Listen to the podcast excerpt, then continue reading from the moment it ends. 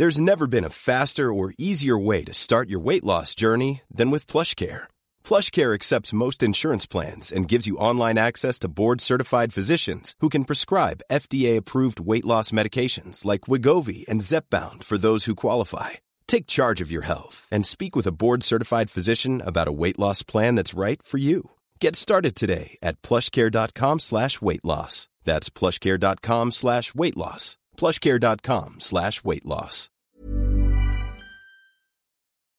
C'est Laurie Darmon et vous écoutez mon podcast Exil. Une chanson ouvre parfois un chemin qui la prolonge, la dépasse, la transforme en refrain intime, en partage profond. C'est ce qui s'est passé avec l'une des miennes, celle que vous entendez, qui sera le fil rouge de cette série de podcasts. Cette chanson s'appelle L'exil. Cet exil, c'est d'abord celui de ma grand-mère, cette histoire qu'elle ne me raconte qu'à mes 25 ans et qui ne m'a plus lâchée depuis.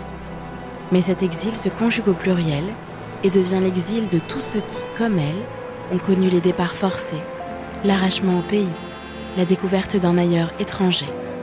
Qu'ils viennent d'Orient, d'Afrique du Nord ou d'autres régions du monde, j'ai voulu donner la parole à tous ceux qui ont grandi ailleurs, ainsi qu'à leurs enfants ou leurs petits-enfants comme moi. J'ai voulu qu'ils déroulent avec moi, avec vous, le long fil qui s'insinue partout, les amours, les voyages, les plaisirs, les chagrins, et rassemble tous ceux qui se vivront toujours exilés de quelque part, nomades, entre deux rives. Alors mes origines, euh, c'est marrant la question de l'origine parce que je pense que c'est vraiment une question d'adulte en fait. Tu vois, les enfants se demandent jamais d'où ils viennent. Euh, les enfants, ils sont là, et quand on devient adulte, on, je sais pas, comme si ça venait donner de la vertu à notre identité, tu vois. Donc c'est assez étrange. Moi, je sais que ça a commencé à m'intéresser beaucoup euh, assez récemment en fait, assez récemment. Euh, euh, quand j'ai questionné mon identité juive, mon identité de jeune homme, voilà. Mon père est donc un, juif de Tunisie, après ses parents. Euh, sa mère est berbère, son père est lui-même euh, tunisien, et les parents de mes parents, de mes grands-parents, pardon, sont donc des Italiens, donc des juifs de Livourne, immigrés ensuite en Tunisie. Euh, parce que euh, intrinsèquement dans la culture juive, dans l'histoire juive, t'as as le truc de l'exil, le truc d'être chassé d'une terre, un peuple un peu condamné à l'errance. Voilà, c'est dans la c'est dans la Torah déjà, c'est dans toute Shoah d'ailleurs, ça veut dire dispersion. Euh, donc on se disperse. Voilà, l'histoire même du peuple juif, c'est de se disperser. Euh, donc mais, mon père vient de là. Euh, mon père est un juif arabe pas d'Afrique du Nord, je tiens à le dire, un juif arabe qui a grandi avec des arabes, qui a, qui, pour qui la culture musulmane n'est pas du tout étrangère. Moi, j'ai baigné là-dedans. Euh, j'ai grandi là-dedans, j'ai moi-même appris l'arabe, c'était fondamental. J'ai appris à le, parler, à l'écrire, à le lire. Et du côté de ma mère, c'est bon, bah, le pourtour de la Méditerranée, hein, c'est autre chose, c'est la Corse. ma mère est une Corse, euh, affirmée, euh, bien une Corse au, tempérament bien trempé. Et je suis la réunion de hasardeuse, par définition, euh, de ces deux penchants de la Méditerranée.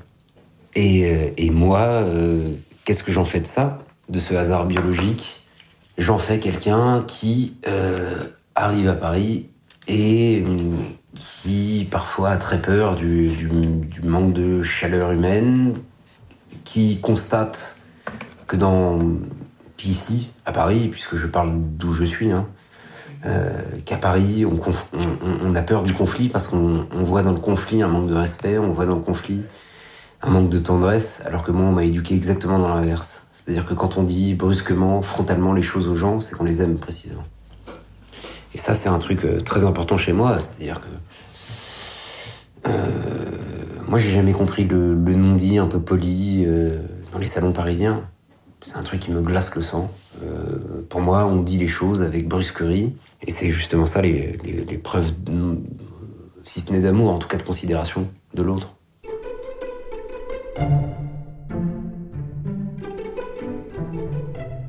Quand je dis j'arrive à Paris, moi je suis né à Paris, donc je suis pas un déraciné, je suis pas un exilé. Mais on est toujours l'héritier de, nos histoires familiales. Qu'on le veuille ou non, on a toujours envie de venger nos ancêtres, on a toujours envie d'être la parole de nos ancêtres, donc de nos fantômes qu'on ne connaît pas, on n'a pas souffert à leur place, tu vois, et ça je le dis euh, de manière encore plus frontale parce que mes grands-parents sont des, déportés, mais moi je ne suis ni victime ni... Euh, donc j'ai pas le... ce que je veux dire par là, c'est que j'ai pas le, la chance d'être une victime et j'ai pas le, la galvanisation d'être un bourreau. Ce qui s'est passé à cette époque, euh, s'est passé à cette époque. Je suis juste l'héritier de ce roman familial et j'essaye de, de, me faire une, une place là-dedans. Euh. je veux dire, moi j'ai souvent le fantasme de d'avoir souffert autant qu'eux, mais c'est pas vrai. Moi c'est pas vrai. Moi j'ai été très protégé. Euh. Moi j'ai pas, j'ai pas souffert comme eux, j'ai pas vécu ce qu'ils ont vécu, j'ai pas, on m'en a protégé. Euh, a priori, ça ne m'arrivera pas, je touche du bois, parce que je crois pas en Dieu, et que de toute façon, Dieu est un homme en colère et seul et qui nous veut du mal. Mais, euh, mais voilà, euh, moi je me fais l'héritier de, de leur douleur, parce que c'est toujours très. ça remplit la douleur.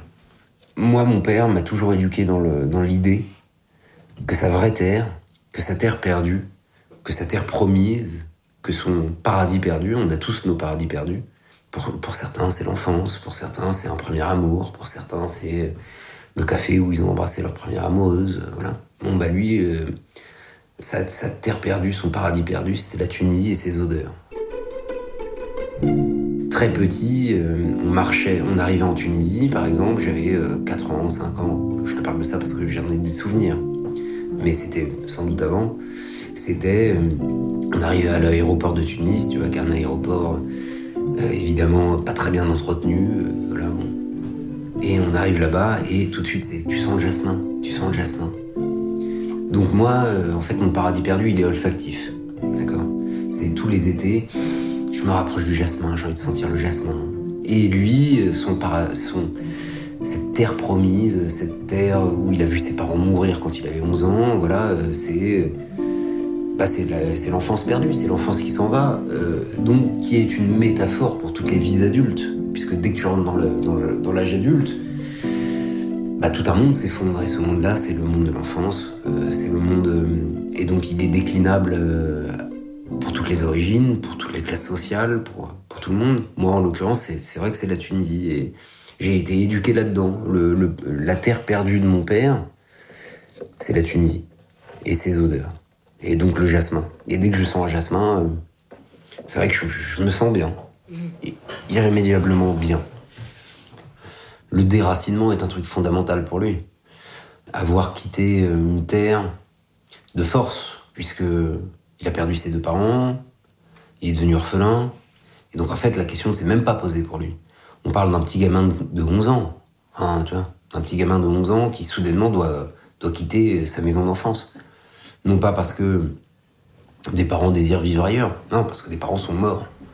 Donc, il arrive dans la grisaille parisienne, qui est, je pense, un truc très dur à vivre euh, quand tu as connu un tel désir de tendresse, euh, comme c'est le cas en Tunisie.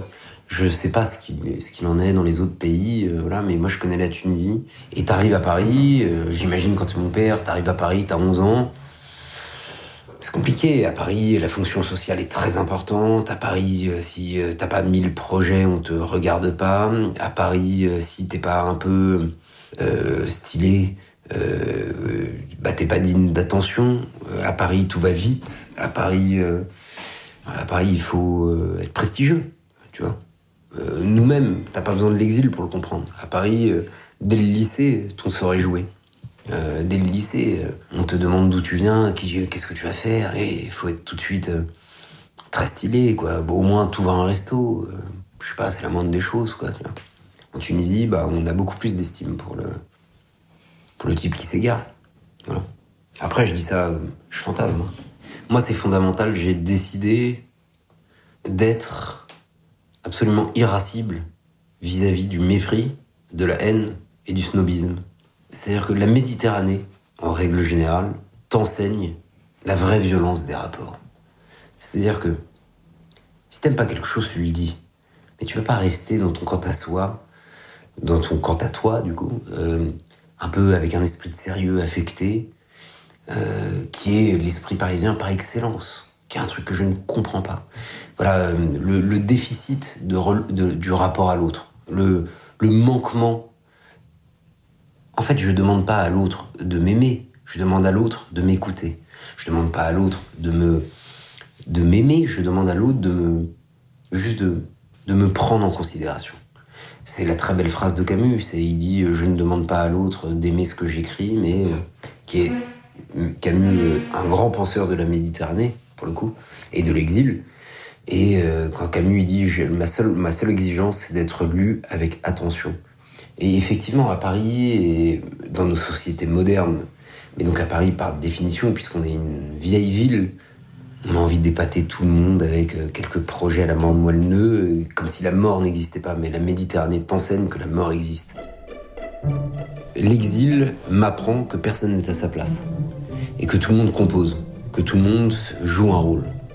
Et qu'à partir de là, euh, si tu joues un rôle, c'est normal de ne pas avoir l'air euh, très bien dans ses baskets, quoi. Voilà, je, moi, ce que j'aime, c'est les gens qui, euh, qui ont des très fortes convictions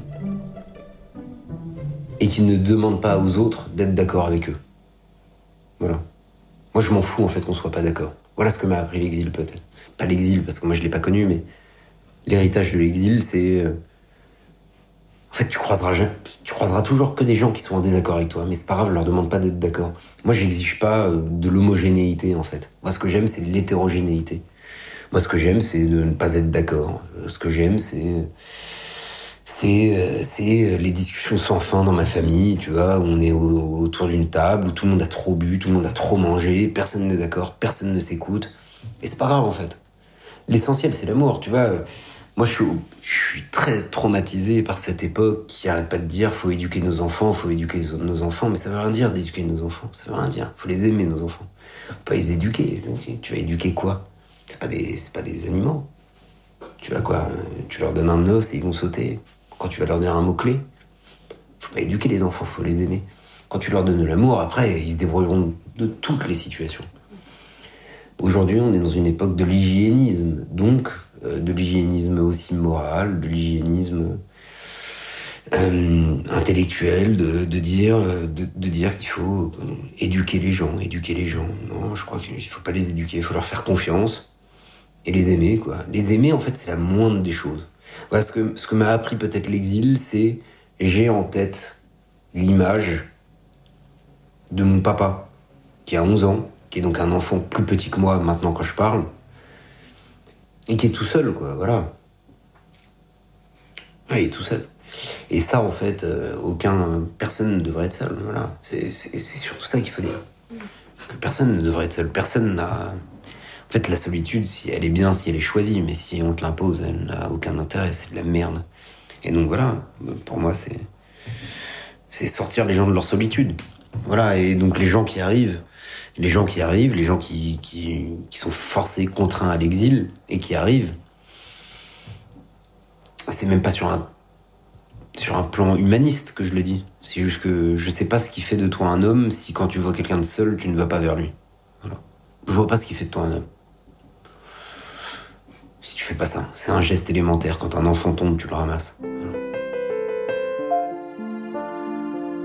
Ce qui me structure, c'est euh, c'est le refus de voir des gens, euh, comment dirais-je, euh, souffrir en fait. Mais, après, cette souffrance, elle se décline. si une femme me dit qu'elle souffre de sa position de femme, je vais être tout aussi en fait ému en fait. Et, non pas ému parce que l'émotion ça ne sert à rien, mais tout aussi euh, révolté. Donc pas lié à l'exil là-dessus. C'est en fait l'exil me, fait rentrer en empathie avec les, incompris, avec ceux qui ont qui ont envie d'être entendus mais qui ne le sont pas. Voilà. Je pense que moi étant un jeune homme, par exemple, tu vois, avec tout, euh, tous les débats actuels et tout ça qui sont euh, si passionnants, qui sont faut pas en avoir peur de ces débats, ils sont passionnants. Euh, je pense que moi, je, suis un jeune homme de 30 ans et je me rends compte, je suis plutôt éclairé. J'ai été bien éduqué, enfin, en tout cas très aimé. J'ai eu accès à des choses, au monde de la culture, au monde des arts.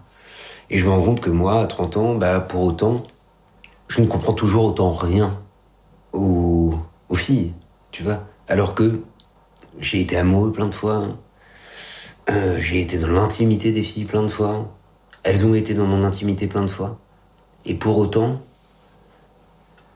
je ne comprendrai jamais, parce qu'on peut difficilement se mettre à la place des autres, en règle générale, euh, ce que c'est que une fille qui te dit euh, j'en ai marre d'être regardée comme ça. Et donc peut-être que j'entends là aussi mes imperfections et en fait, voilà, être toujours sensible à l'héritage de l'exil, peut-être, doit me rendre sensible à tout ce que je comprends pas, voilà. Ouais, ouais, ça me fait penser toujours à, à, à celui qui est mis de côté. Voilà. Et tu vois, je repense beaucoup à, la cour de récré ces derniers temps, parce que moi-même, je vais être père, là.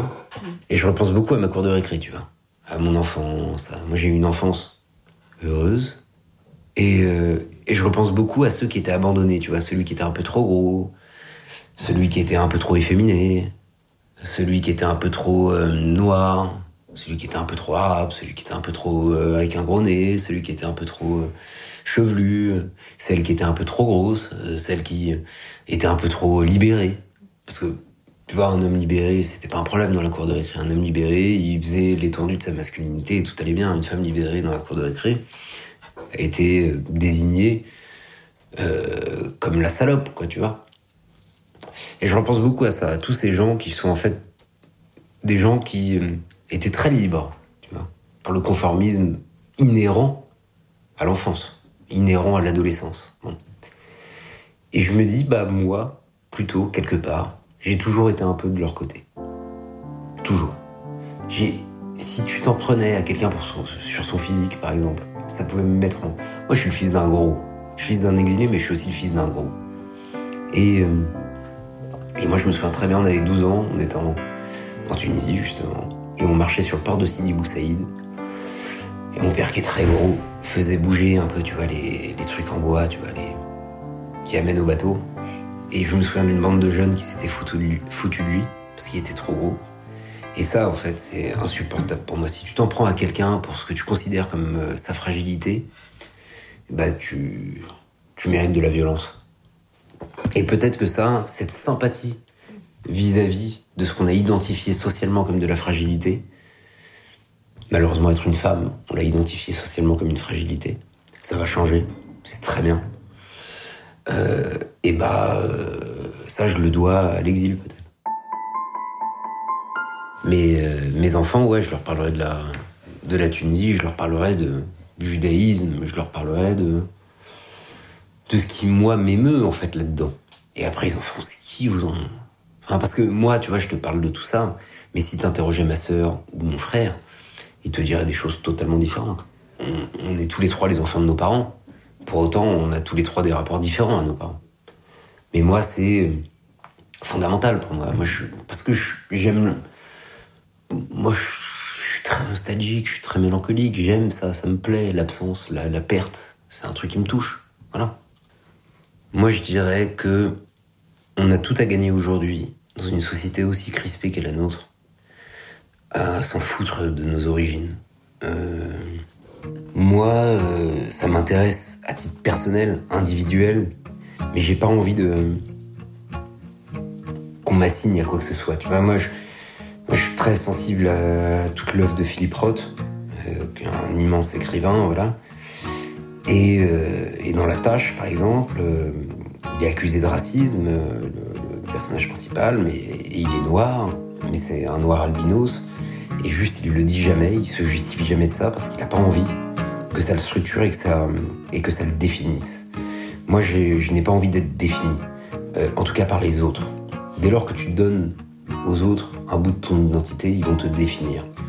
Moi, j'ai envie d'être défini que par moi-même. Voilà. Et je pense que on est dans une époque obsédée par les origines, obsédée par les identités. Et, euh, qu'elle soit polonaise, française, auvergnate, tunisienne. Alors que le vrai problème de notre époque, et ça je vais donner raison à Karl Marx, c'est le rapport de classe et qu'un Polonais riche s'entendra toujours mieux avec un Marocain riche qu'avec un Polonais pauvre. Qu'à partir de là, euh, il faut avoir une lecture politique et une lecture marxiste de l'histoire au lieu d'avoir une lecture identitaire. Et les photos défilent sur le coin de la table. Je la surprends fragile, déverse quelques larmes. Elle se souvient de tout, les parfums, les couleurs. Le temps n'a rien dissous, juste là dans son cœur. Elle me dit les détails, l'insouciance comme un fruit qui poussait en bataille sur le sol du pays. Et soudain le silence, la déchirure immense, l'exil.